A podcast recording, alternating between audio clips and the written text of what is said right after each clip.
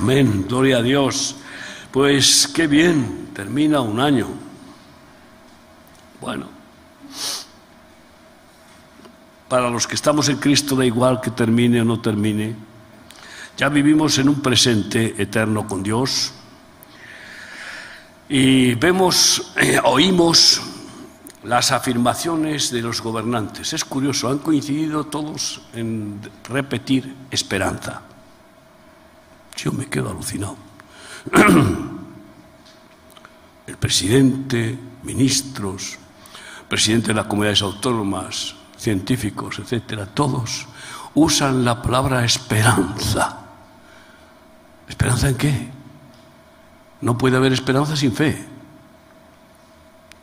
Sin fe no hay esperanza. Claro, esperanza en la fe de la vacuna, en la fe de la ciencia. Y también esperanza en las propias fuerzas. Nos levantaremos. ¿eh? Nosotros vamos otra vez a eh, pues conseguir éxito a conseguir vencer la pandemia económica. Vanas esperanzas, ilusiones. y la realidad es que son fes falsas. Es arena. Y es increíble que en medio de este quebrantamiento mundial son pocas las voces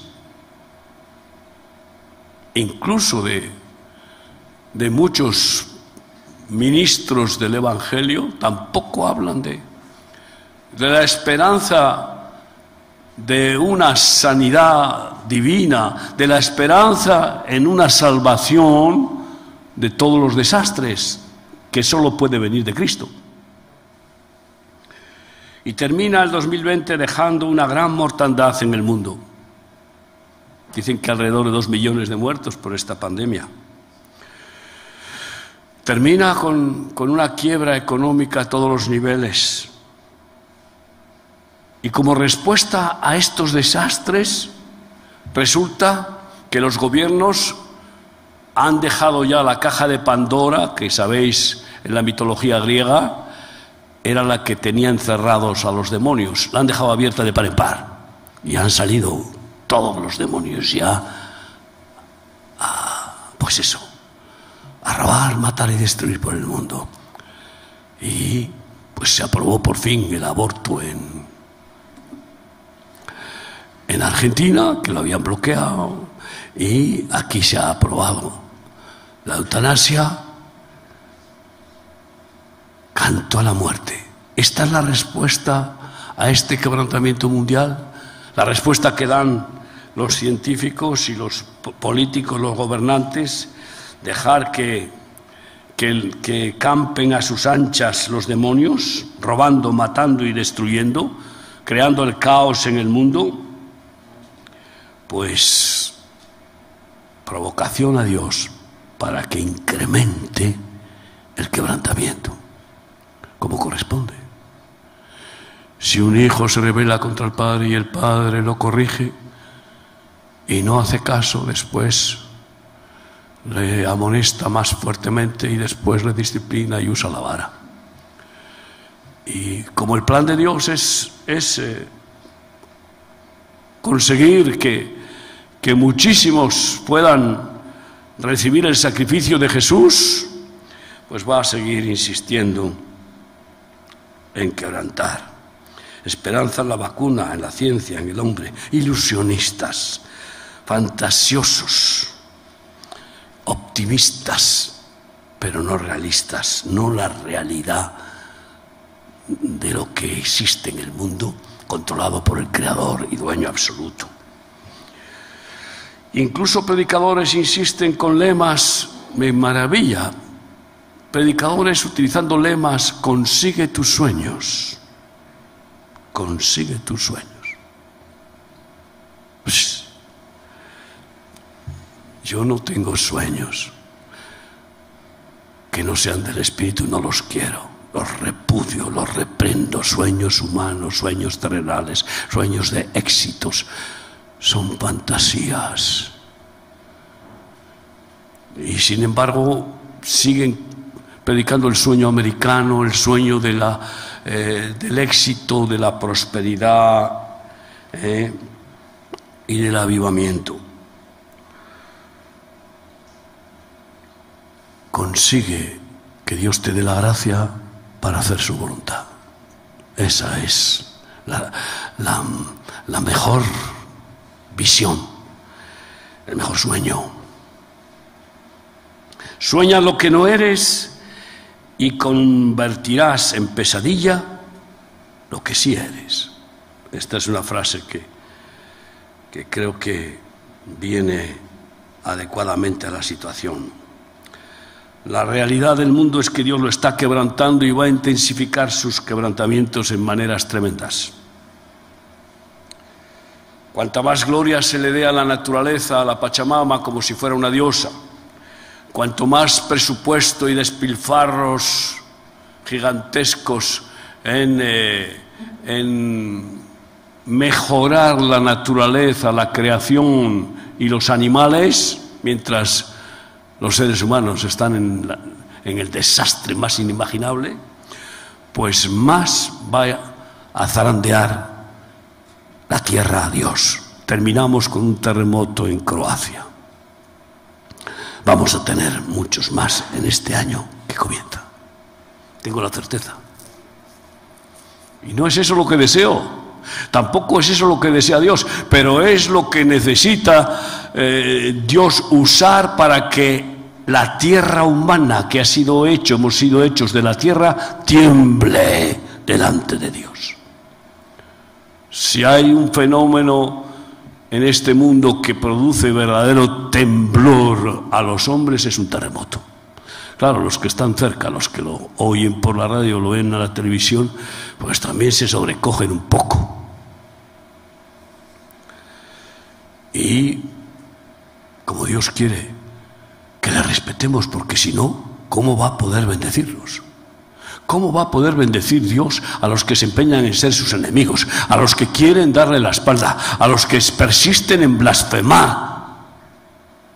¿Cómo van a, cómo va a poder Dios bendecirlos? No tendría sentido ninguno. Es como si un médico quiere sanar a un enfermo que no deja la causa de su enfermedad, imagínate tú un cáncer de pulmón, sanarlo, pero si es un fumador que no quiere dejar de fumar ¿eh? y, está ahí, esclavo del tabaco, de la nicotina, pues no, no, no tiene sentido sanarlo.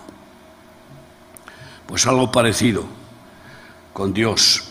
En este tiempo que viene, van a desbordarse las migraciones.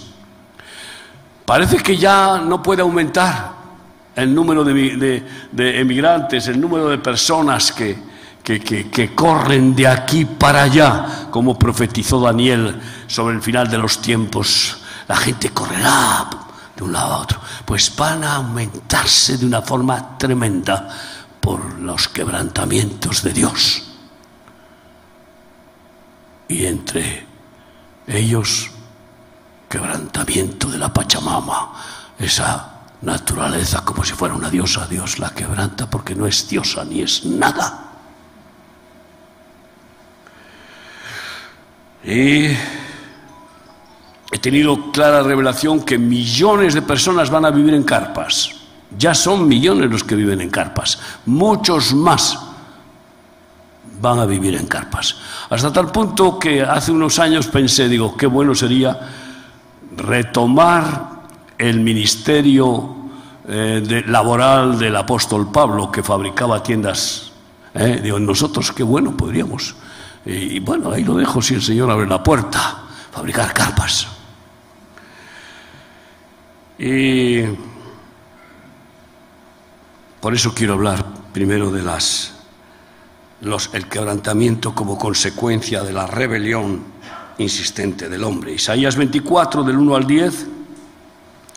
He aquí que Yahvé vacía la tierra y la desnuda y trastorna su faz, la tierra, esa diosa, que no es diosa ni es nada. ¿eh? y hace esparcir a sus moradores, los desparrama, eh, huyendo. Eh, y sucederá así como al pueblo también al sacerdote, como al siervo así a su amo, como a la criada a su ama, como al que compra al que vende, como al que presta al que toma prestado, como al que da al logro así al que lo recibe. La tierra será enteramente vaciada y completamente saqueada porque Yahvé ha pronunciado esta palabra. Se destruyó, cayó la tierra, enfermó, cayó el mundo, enfermaron los altos pueblos de la tierra y la tierra se contaminó bajo sus moradores porque traspasaron las leyes, falsearon el derecho. Es increíble las leyes que están, bueno, estableciéndose en todo el mundo, leyes anti Dios, anticristo falsas leyes. Es falsear el derecho divino y humano. Falsearon el derecho, quebrantaron el pacto sempiterno. Por esta causa la maldición consumió la tierra y sus moradores fueron asolados. Por esta causa fueron consumidos los habitantes de la tierra y disminuyeron los hombres. Dicen que dos millones han muerto con el COVID. Eso no es nada comparable con lo que va a suceder. Se perdió el vino, enfermó la vid, gimieron todos los que eran alegres de corazón, cesó el regocijo de los panderos, se acabó el estruendo de los que se alegran, cesó la alegría del arpa. No beberán vino con cantar, la sidra les será amarga a los que la bebieren. Quebrantada está la ciudad por la vanidad. Toda casa se ha cerrado para que no entre nadie. Fíjate qué conclusión. Esto lo estamos viendo. Toda casa se ha cerrado para que no entre nadie. Alguna ha llegado, alguna ha llegado. Que todavía no sabe nadie muy bien que se le ha llegado. ¿eh? Pero no muchos. Máximo seis en algunas ciudades. Máximo seis personas. Es decir, que en una, en una familia que son eh, matrimonio y, y la suegra tres y tres hijos, ya no hay allegados posibles. Toda casa cerrada. Es que está aquí. Qué quebrantamiento, Dios mío. ¿Y para qué Dios hace esto? ¿Para qué? ¿Para desahogar su ira que es santa? No. No. Para dar oportunidad a que todos los seres humanos se pongan de rodillas, como hicimos el sábado pasado en la Plaza de Cervantes pidiendo perdón a Dios para que el hombre se arrepienta de sus pecados. No le dé más la espalda a Dios, pida perdón a Dios, reciba ese perdón y la salvación y vida eterna que conlleva el beneficio del pago de nuestras culpas por el Mesías único Jesucristo. Salmo 90, del 1 a 3, dice así,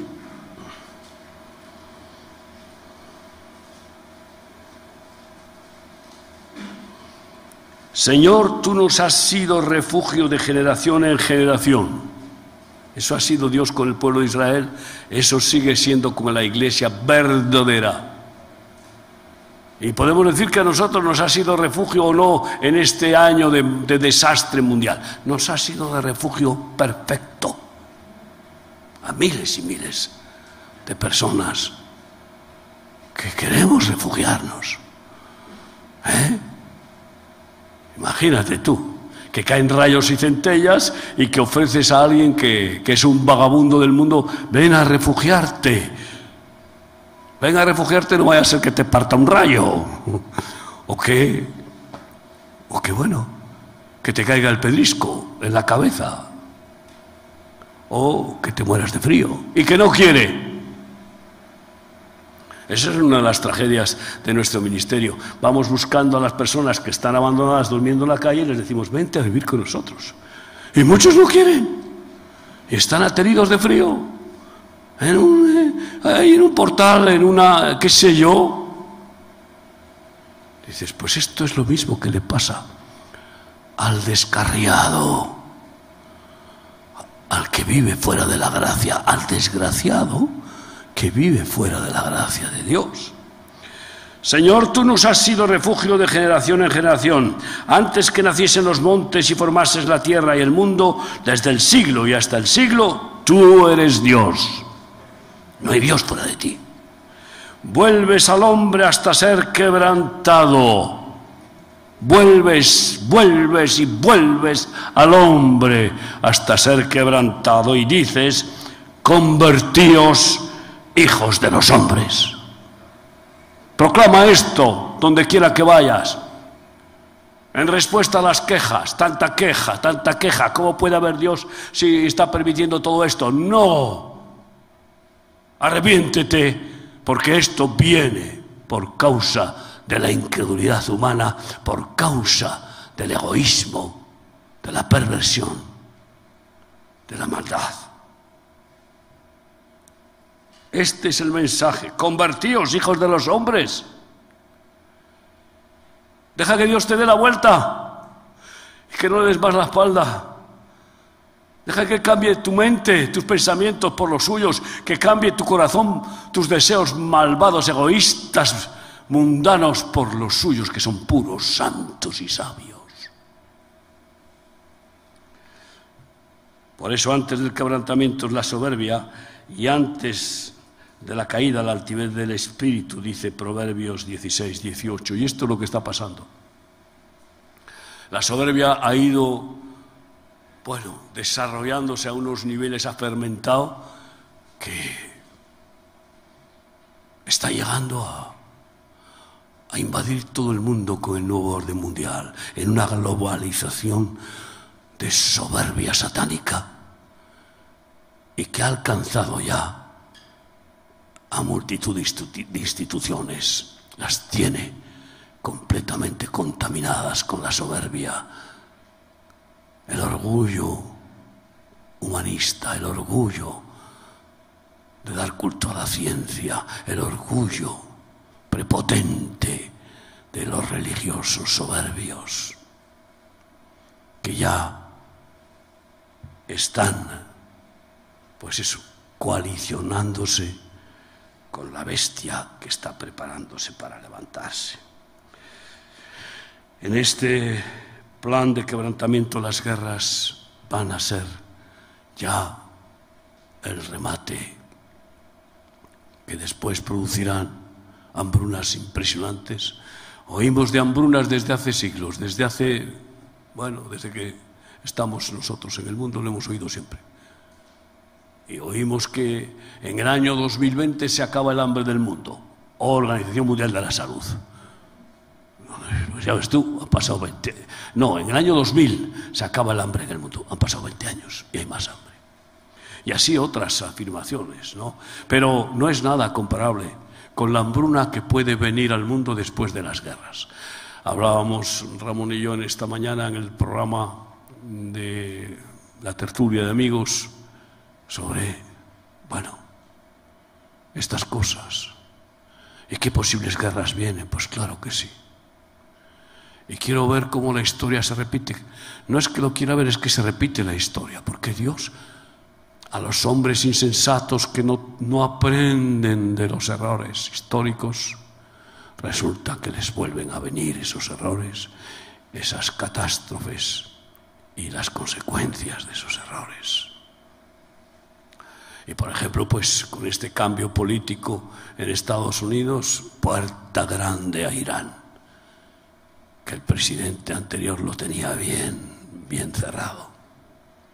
Y puerta grande a otros monstruos que son necesarios para el plan del anticristo que está formándose ya para levantarse en el mundo.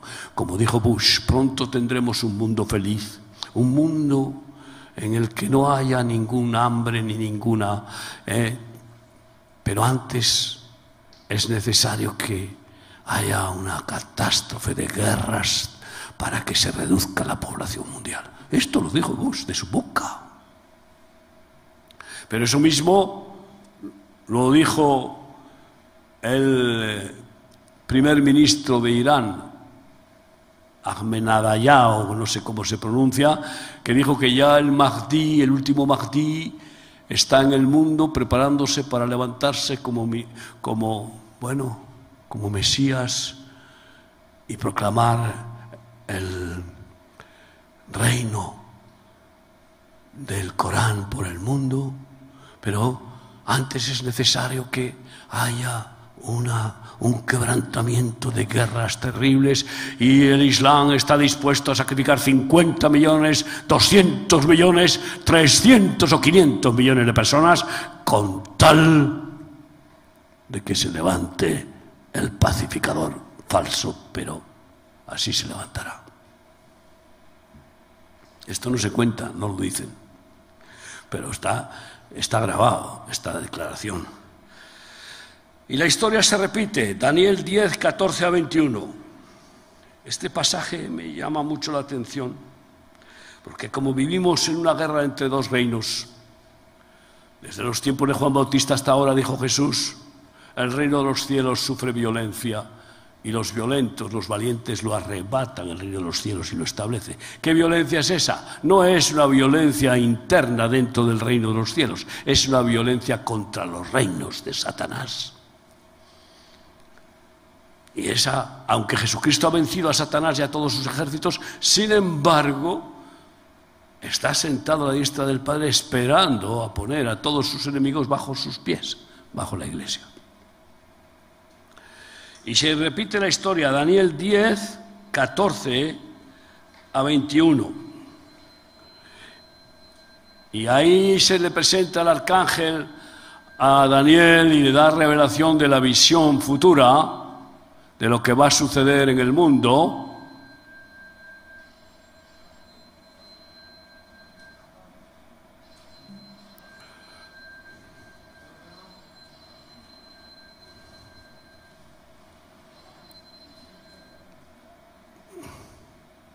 Y queda exhausto, queda exhausto. Primero vea al Señor ¿eh? Como, bueno, con fuego refulgente, etc. Es una visión impresionante.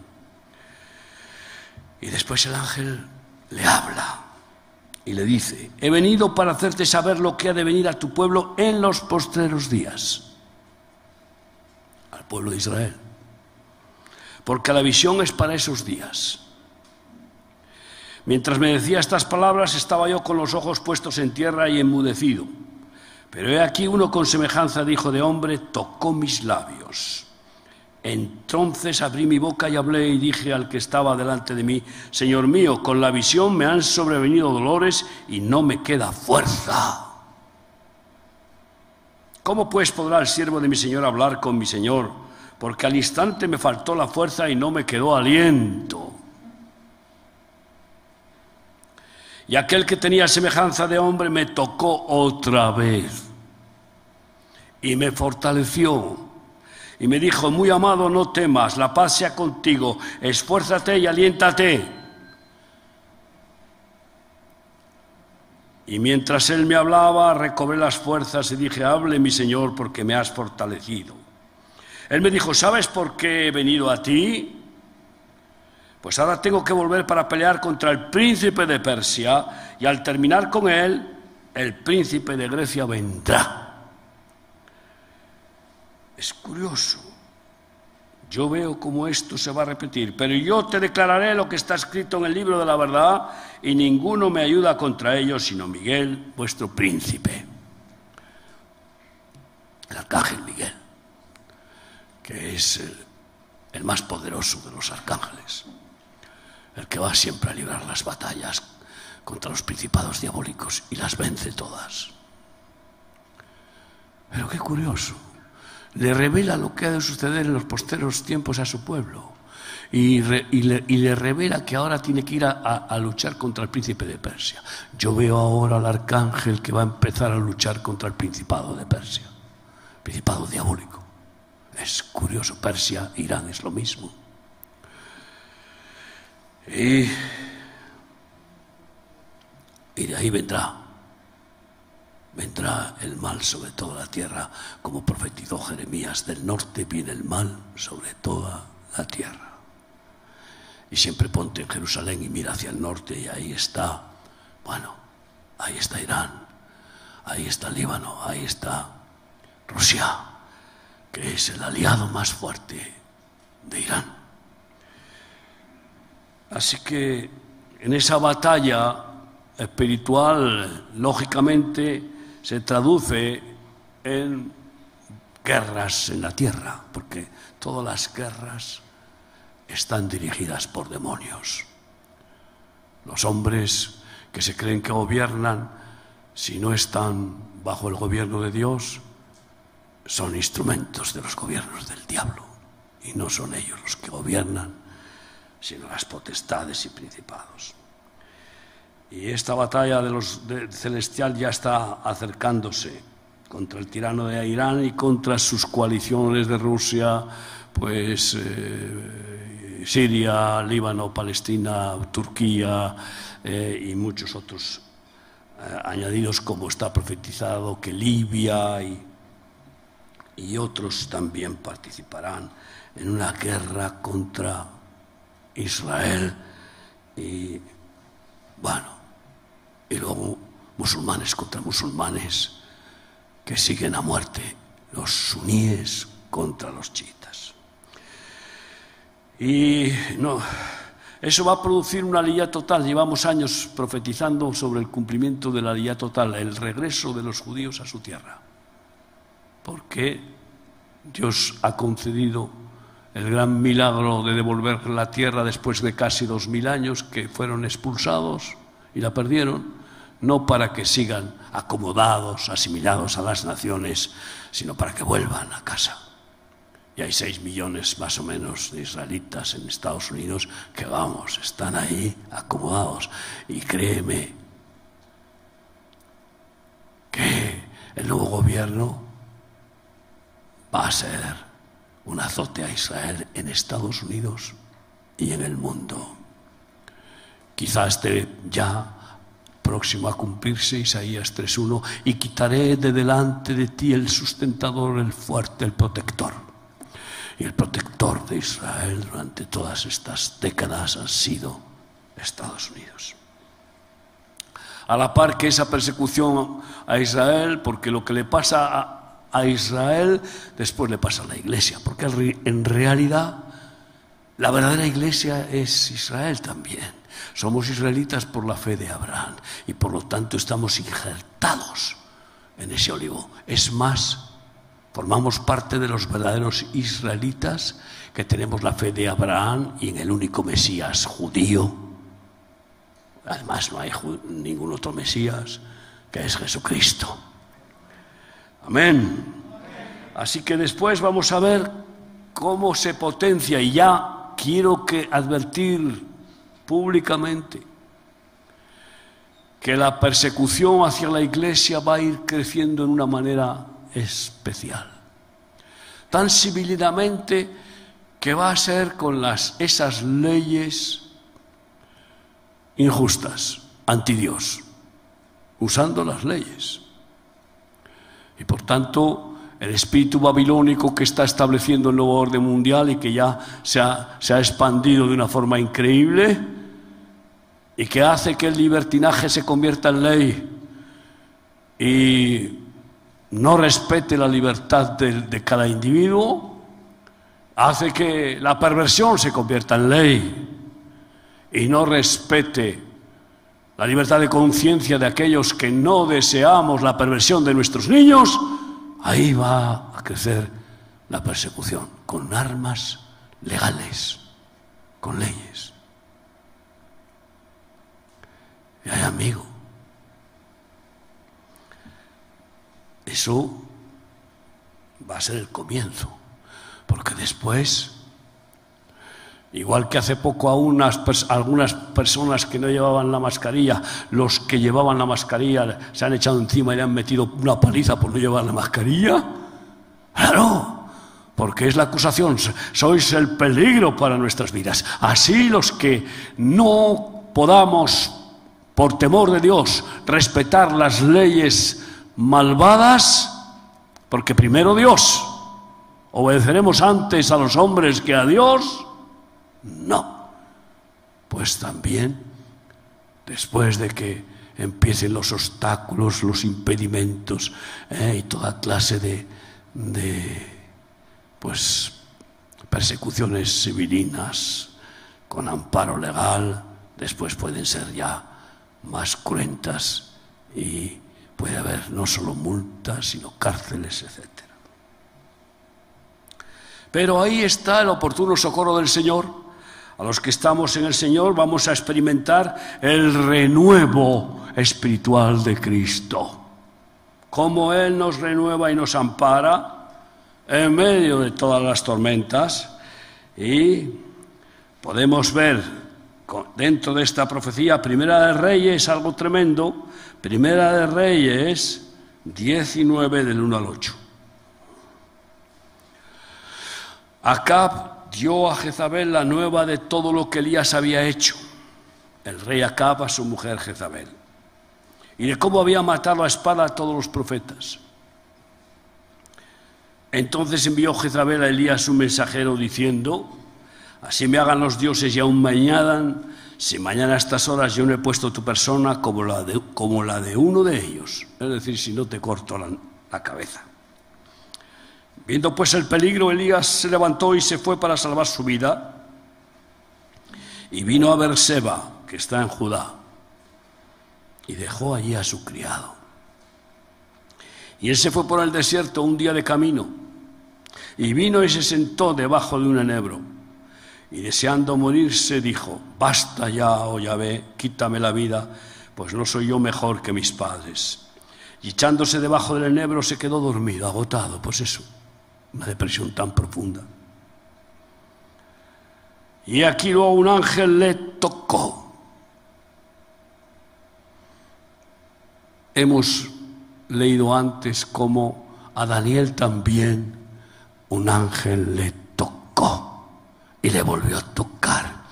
Quiero que sepas que si tuviste un toque de Dios o de un ángel o del ángel de Yahvé o del Espíritu Santo, no es suficiente le volvió a tocar. Necesitamos ese toque divino cada día. Cada día. Algunos quieren vivir de las rentas de experiencias espirituales y no funciona. La decadencia está asegurada en aquellos que no se renuevan de día en día en los toques sobrenaturales de Dios. Un toque del Espíritu Santo. Está llorando ahí diciendo, Dios mío, una gota de tu aceite infinito, sobrenatural, y cambias la paz de la tierra. Eres omnipotente. Un poco de tu unción, una palabra tuya.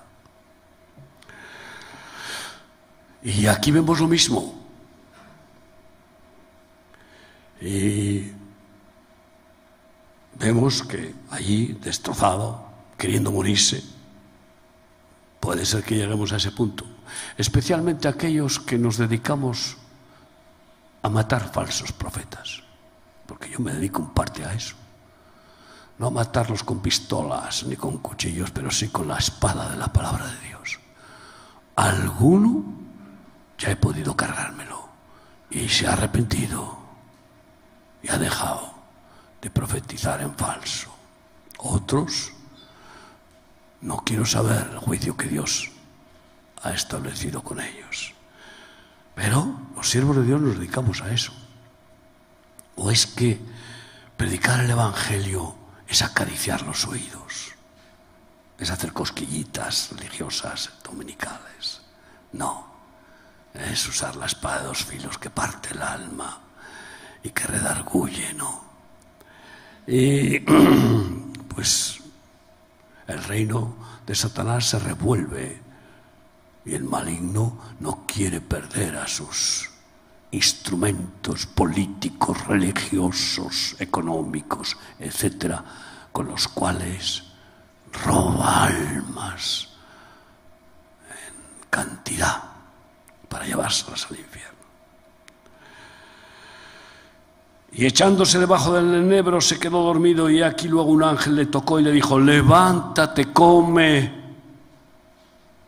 Déjate renovar por el Espíritu Santo y Él te levanta y come, come la palabra de Dios para que estés fortalecido espiritualmente. Entonces él miró y aquí a su cabecera una torta cocida sobre las ascuas y una vasija de agua, no solamente para fortalecer su cuerpo, está simbolizando también la comida espiritual. Y comió y bebió y volvió a dormirse. Come el pan del cielo y bebe el agua de la vida y estarás fortaleciéndote de día en día, renovándote. Y volviendo el ángel de Yahvé la segunda vez, lo tocó dos veces, deja bien claro, para que entendamos que no es solo con un toque, lo mismo que con Daniel, aquí estamos viendo que sucede lo mismo ¿eh? con con Elías, dos profetas de los mayores.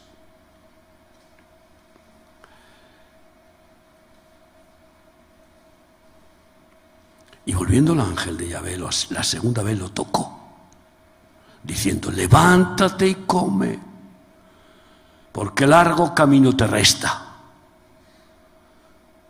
Nos resta un largo camino, estrecho, angosto y difícil, tremendo, un camino de guerra para ir de victoria en victoria en el poder del Espíritu. Nos resta un largo camino todavía hasta cumplir la función que se nos ha encomendado.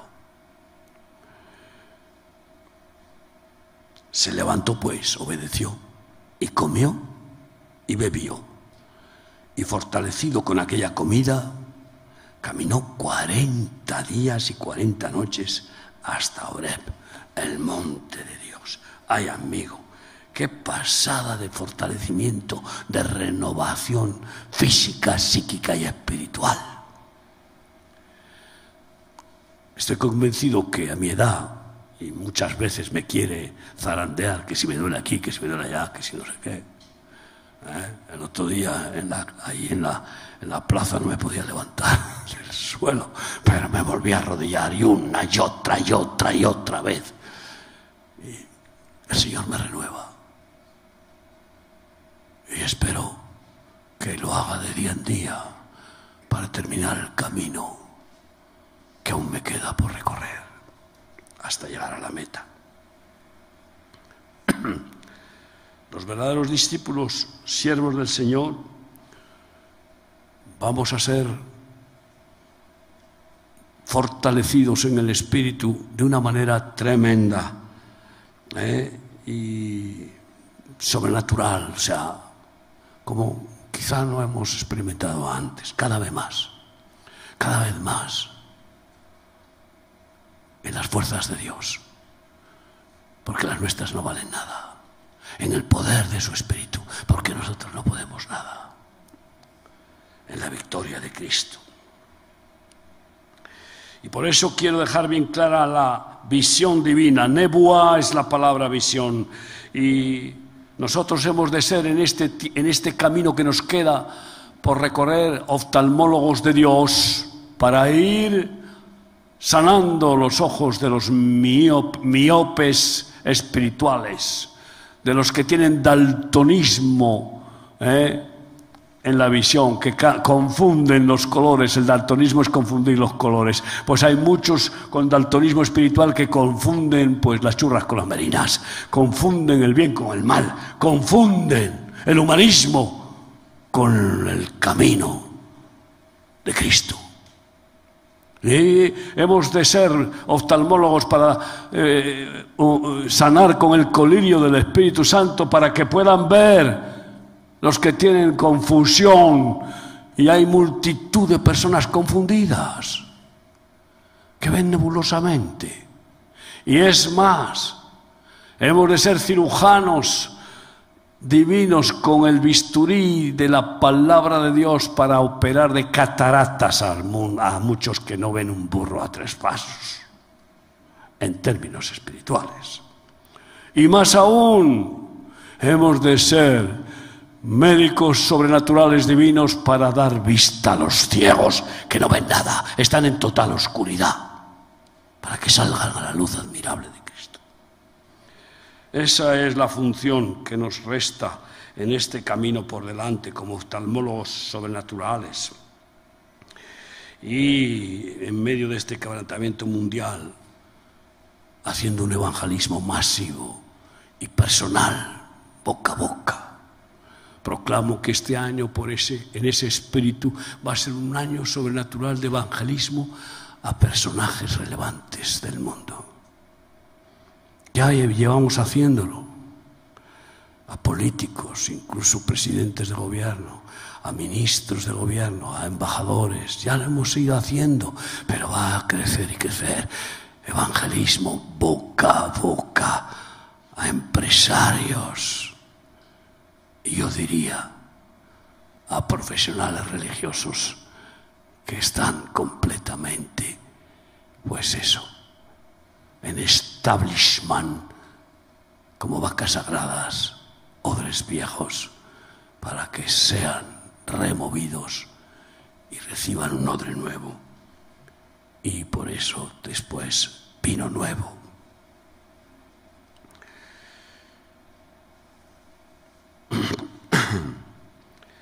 Así que sobreabundará la renovación divina sobre aquellos que perseveren en servirle, los que perseveren en hacer el bien. Y para eso necesitamos muchas pocas, muchos cirujanos, muchos oftalmólogos.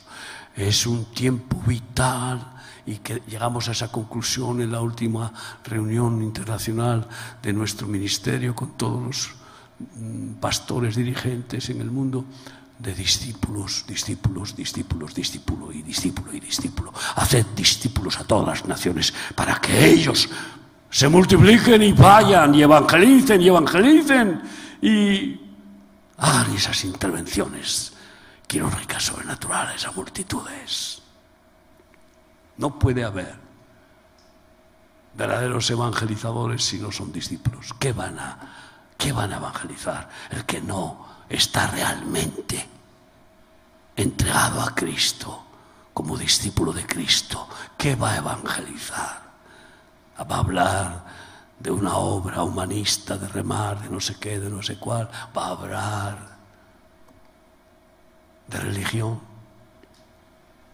Pero el que es discípulo de Cristo, ay amigo, es una prolongación del Maestro, es una prolongación divina, a tal punto de que el Señor va con él y no le abandona y le respalda y le da las palabras, aunque sea alguien que no aprendió ni más mínima teología, yo pondré en vosotros mis palabras, no temáis que tenéis que decir delante de los reyes o delante de los gobernantes, porque yo pondré en vosotros mis palabras. Amén.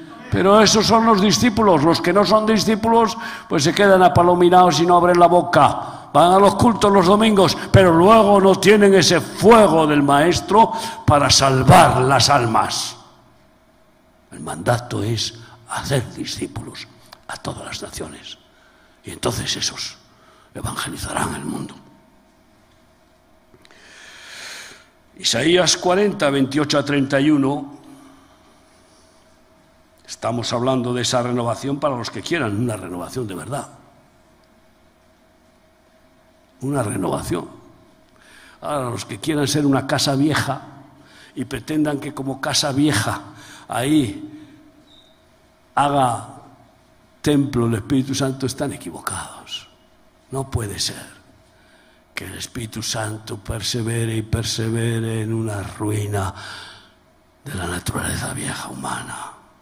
Tiene que ser completamente restaurada esa vida esa casa física, psíquica y espiritualmente. Y eso es renovación. Para los que tal desean, está asegurada esa renovación del Espíritu Santo. Isaías 40, 28 a 31 dice así la palabra de Dios. ¿No has sabido, no has oído que el Dios eterno es Yahvé, el cual creó los confines de la tierra? No desfallece, ni se fatiga con cansancio, y su entendimiento no hay quien lo alcance. Él da esfuerzo al cansado y multiplica las fuerzas al que no tiene ninguna. Aleluya. Al que no tiene ninguna es el que ya está exhausto, como quedó, Elías quedó ya sin ninguna fuerza. Caput.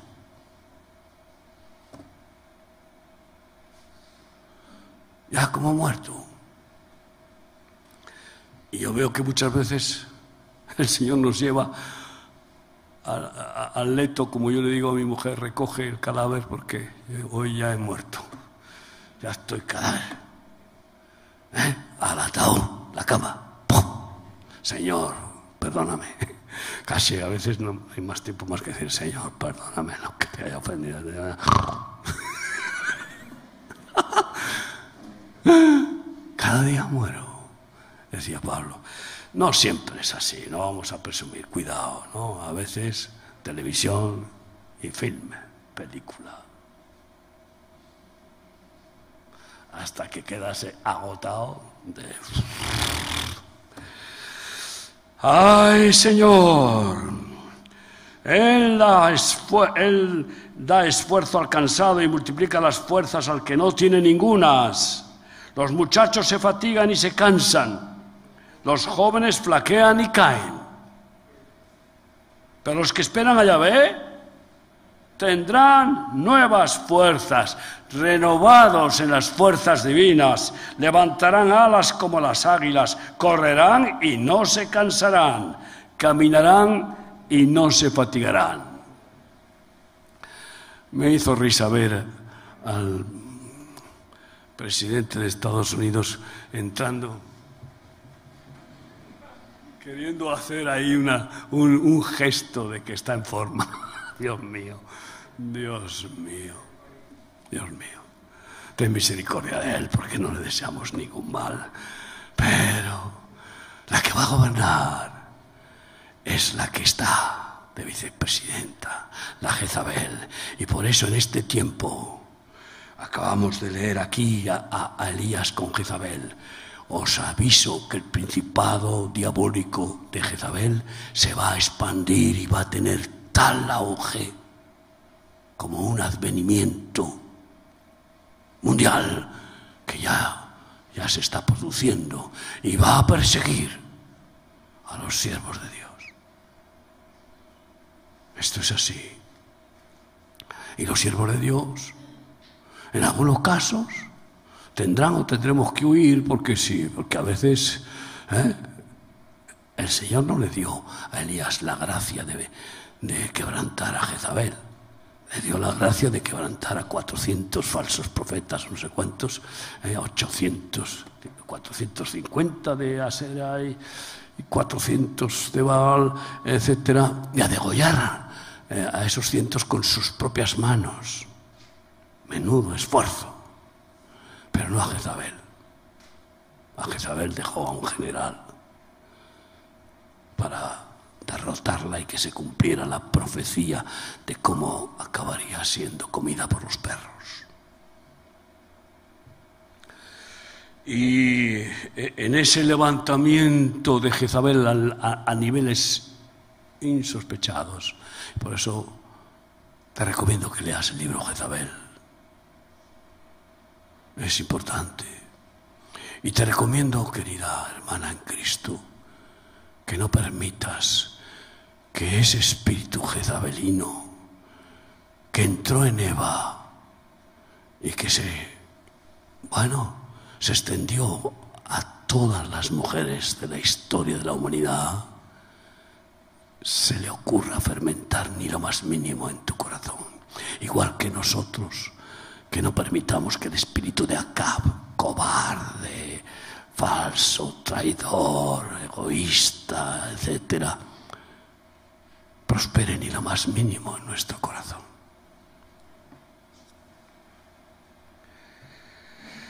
Y los que esperan a Yahvé tendrán nuevas fuerzas. Levantarán alas como las águilas, correrán y no se cansarán, caminarán y no se fatigarán. Bendito sea el Señor. Es igual que lo que pasó a Jesús en el Getsemaní. Algunas veces casi he podido estar ahí, casi, casi, ¿no? Cuando vamos a Israel y alguna vez orando allí, he tenido algo, un poquito de la experiencia quebrantándome allí.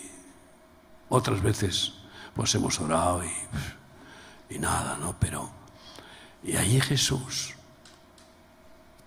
se quedó extenuado, llegó a sudar sangre.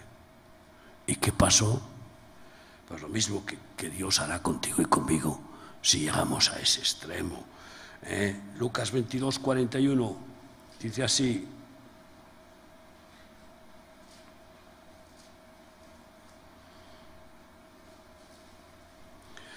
Y Jesús se apartó de ellos a distancia como de un tiro de piedra y puesto de rodillas oró diciendo, Padre, si quieres pasa de mí esta copa, pero no se haga mi voluntad sino la tuya. Llegaremos a veces a orar en esta manera.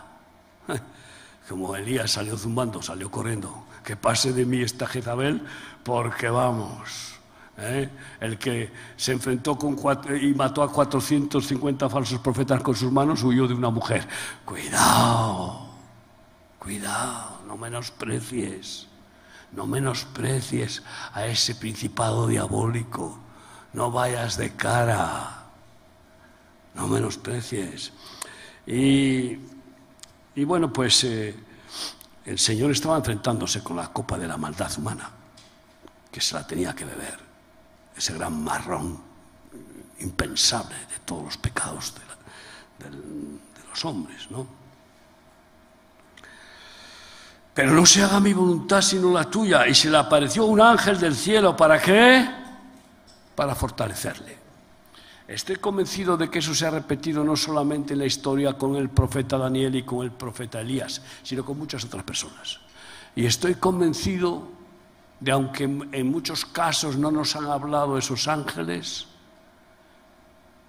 sin embargo nos han fortalecido. Yo estoy más que convencido de haber tenido ese fortalecimiento, pues ordenado por Dios a través de los ángeles custodios que tenemos los hijos de Dios. Todos tenemos esos ángeles custodios se apareció para fortalecerlo y estando en agonía oraba más intensamente. En agonía fortalecido pudo orar más intensamente en lugar de quedar reventado. Y era su sudor como grandes gotas de sangre que caían hasta la tierra. Así, yo espero que el Señor nos fortalezca y nos renueve en los tiempos que vienen. Eh, Por eso nuestro Padre Santo derramará sobre sus hijos espíritu de oración. Renovación del espíritu de oración. Renovación intensa del discipulado, renovación intensa del evangelismo. Y renovación de fuerzas físicas, psíquicas y espirituales. Zacarías 12, 10, 11, unos versículos más antes de terminar. Zacarías 12, 10 y 11.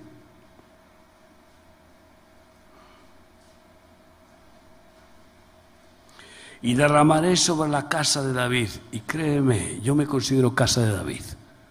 Está hablando del pueblo de, de Dios. ¿Y somos pueblo de Dios o no? Y somos israelitas, descendientes de la casa de David. De, la casa de David descendió Jesús. Y nosotros estamos injertados en Cristo y somos también de la casa de David en términos no genealógicos, biológicos, pero sí en la genealogía de Cristo que nos ha engendrado y sobre los moradores de Jerusalén, y derramaré sobre la casa de David y sobre los moradores de Jerusalén espíritu de gracia y de oración. Va a abundar la gracia, va a sobreabundar la gracia en medio de todas estas catástrofes. y mirarán a mí a quien traspasaron y llorarán como se llora por hijo unigénito, afligiéndose por él como quien se aflige por el primogénito. En aquel día habrá gran llanto en Jerusalén como el llanto de Adadrimón en el valle de Megiddo por la matanza de los niños. Escúchame bien, en este espíritu de oración y de gracia, Israel clamará, llorará, gritará ante la situación de este conflicto mundial en el cual se confabulan las naciones contra Israel. Y la prepotencia de Israel con sus 250 bombas atómicas y creo que bombas de neutrinos y no sé qué, ¿eh? que creen que están seguros. Tienen fe en sí mismos, tienen fe en su, en, sus, en su ciencia, tienen fe en el dinero y no tienen realmente fe en el único Dios verdadero, el Dios de Israel. La mayoría no tiene fe. Pues Dios va a derramar espíritu de oración, nos va a poner de rodillas. Y yo sé que van a proclamar el ayuno de Esther. Esos tres días de ayuno que, que, proclamaron cuando Mardoqueo, que tuvo la revelación de Dios ante, ante el palacio del emperador, ¿eh? pues eh, dijo a su, a su sobrina Esther, que era la reina, que tenía que interceder delante del rey Asuero para que anulara el decreto de exterminio de Israel. El decreto del rey de este mundo, ¿sabes cuál es? El decreto del rey de este mundo, y Asuero era el, emperador del mundo en, aquella época. El decreto del rey de este mundo es exterminio total. Todos muertos. Es él, el rey de la muerte. Uno el principado más poderoso que tiene Satanás es el, principado de la muerte, que es un principado diabólico, la potestad, principado. Tiene Jezabel también como principado y el Hades, son los principales. Pero el Señor anula los decretos porque en realidad no puede quitar la vida a nadie que Dios no lo permita. Porque Jesucristo subió del Hades con la llave de la muerte y del Hades.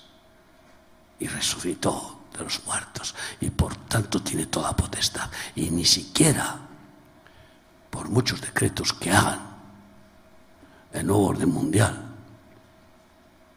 el anticristo podrá exterminar a aquellos que el Señor guarda, aunque no nos dejemos poner la señal de la bestia y haya orden de exterminio contra nosotros. Y también después nosotros habrá llanto, habrá llanto. El espíritu de oración es con gemidos indecibles. El espíritu de oración es, es un clamor tremendo de compasión por los que se pierden y por los que sufren, porque no quiere Dios que se pierdan las almas. No quiere que todos procedan al arrepentimiento y que sean salvos. Se, perderán aquellos que aman las tinieblas y no vienen a la luz, aquellos que desean seguir en su podilga de perversión, de egoísmo, de maldad. Así que eh, Esperamos que estas renovaciones se produzcan en nuestra vida cada día en este próximo año. Renovación de discipulado, renovación de evangelismo, renovación de oración y de súplica. Y por eso decimos así, Salmo 34, 8, 8 18 y 19. Salmo 34, 18 y 19.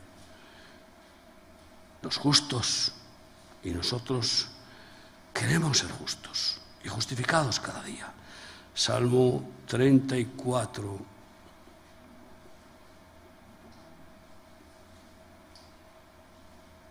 A ver si lo encuentro.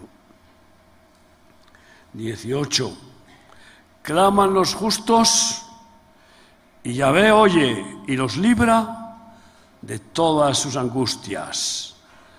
Cercano está Yahvé a los quebrantados de corazón y salva a los contritos de espíritu. Muchas son las aflicciones del justo, pero de todas ellas le librará Yahvé. Puedo afirmar que esto es verdad, rotunda verdad, como toda la palabra de Dios. Y en eso, en eso está nuestra confianza. Nuestra esperanza está en Cristo, en su fidelidad, en su protección, en su poder, en su amor. Por tanto, queridos hermanos, renovémonos, renovémonos en el espíritu de gracia, en el espíritu de oración. Renovémonos en ese espíritu de evangelismo, de celo santo y de ser discípulos verdaderos de Cristo. Ahora bien, en esa renovación de la oración, la primera y fundamental, después hay muchas clases de oraciones, la primera y fundamental, ¿cuál fue la que hicimos, Ramón y José en la plaza de Cervantes? ¿Cuál fue? Perdón, perdón, arrepentimiento y perdón. Y no decir que se arrepientan los demás, sino también nosotros, porque también todavía tenemos asuntos que zanjar con Dios y quizá con otras personas. Arrepentimiento verdadero. Compartí en Argentina hace dos años, en el 18. Y compartí al presbiterio de los pastores más importantes de Buenos Aires, los más relevantes. Y les hice un llamado a que dejaran de hacer esas reuniones de oración que hacen cada poco, en las cuales siempre hacen lo mismo, piden avivamiento, piden eh, cambio político, piden, eh, eh, bueno, que no aprueben el aborto. Y entonces les dije, miren, ustedes están errando el llamado de Dios a la, oración. La oración primera es la del arrepentimiento. Y ustedes necesitan arrepentirse de no haber enviado misioneros por el mundo. Necesitan arrepentirse de no haber dado de comer al hambriento y vestir el desnudo y hacerlo de corazón necesitan arrepentirse de no haber recuperado el primer amor y las primeras obras. Necesitan arrepentirse de no hacer discípulos a todas las naciones y están haciendo creyentes y creyentes y creyentes. Pidan perdón a Dios, porque si no, esa pequeña victoria de haber parado el aborto no será nada. La volverán, la perderán. No lo hicieron, siguieron convocando. Yo sigo leyendo los informes, me mandan la, Fundación Aciera, la Asociación de Pastores, y me mandan convocatoria de oración y de oración. No hay ninguna convocatoria que yo haya visto oración al arrepentimiento, a la humillación y a pedir perdón a Dios. Y el aborto se ha aprobado.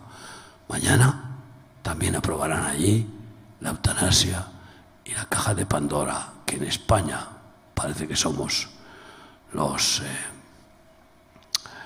¿cómo decir los que están en primera? ¿Eh? Los pioneros, pues parece que ¿eh? ahí somos los que hemos abierto ya de par en par toda la caja de Pandora, pues les va a llegar a ellos, porque no hay verdadero arrepentimiento. Ahí donde estás, reflexiona. ¿Queremos que el Señor nos renueve? Pues termino con el Salmo 51 y te ruego que te pongas conmigo de pie para decírselo a Cristo. Salmo 51, me gusta este salmo tremendamente. Muchas veces lo repito en oración. ¿eh? Versículo 10 al 12. 51, 10 al 12, lee conmigo. Crea en mí, oh Dios, un corazón limpio y renueva un espíritu recto dentro de mí. Renueva un espíritu justo, recto, puro, limpio, dentro de mí. No me eches de delante de ti y no quites de mí tu Santo Espíritu. Vuélveme el gozo de tu salvación y Espíritu noble me sustente. Oh, di conmigo, renuévame, Señor. Renuévame física, psíquica y espiritualmente. Renuévanos para comenzar el año, el año próximo, el año que ya está a punto de empezar, eh, con nuevas fuerzas, con tus fuerzas. Fortalécenos, renuévanos física, psíquica, espiritualmente, para poder servirte mejor este año que comienza, para poder ser verdaderos discípulos, evangelizadores, intercesores, derramando nuestras entrañas en clamor, en súplica, confesando tu nombre delante de los hombres, Señor, y no cediendo ante la injusticia, siendo defensores de la verdad y de la justicia. Renuévanos en la valentía que tú tienes, Cristo Jesús. Haznos valientes, renuévanos, Señor. Oh, sopla y echa fuera las cenizas de tibieza, las cenizas de confort, las cenizas de, carnalidades, de egoísmo, las cenizas mundanas. Sopla y aviva el fuego de tu amor. Renuévanos en ese primer amor y las primeras obras. Cada día, cada día, cada día, Señor. Renuévanos en tu espíritu. Renuévame, Señor. Dilo. Di, renuévame, oh Cristo. Renuévame. Renuévame, Señor. Renuévame, Señor. Recibo tu renuevo, recibo tu renovación. No me conformo a como estoy. Oh Señor, no quiero entrar en depresiones, no quiero entrar en decadencia espiritual, ni caer nunca en tibieza. Oh, renuévanos y sóplanos con tu aliento. Dabas fuerzas en ti, oh Cristo. Ímpetu de tu espíritu, celo santo de tu amor para cada uno de nosotros. Y así, como ejército, como soldados tuyos, iremos de batalla en batalla, batallas de la fe, pero también con tu victoria, de victoria en victoria y de triunfo en triunfo. Gracias por mis hermanos. Bendícelos, bendícelos, Padre. Renueva, renueva a cada uno. Renueva a cada uno, Padre. Renueva física, psíquica, espiritualmente. Cada hermano y hermana aquí. Dios mío, un espíritu recto.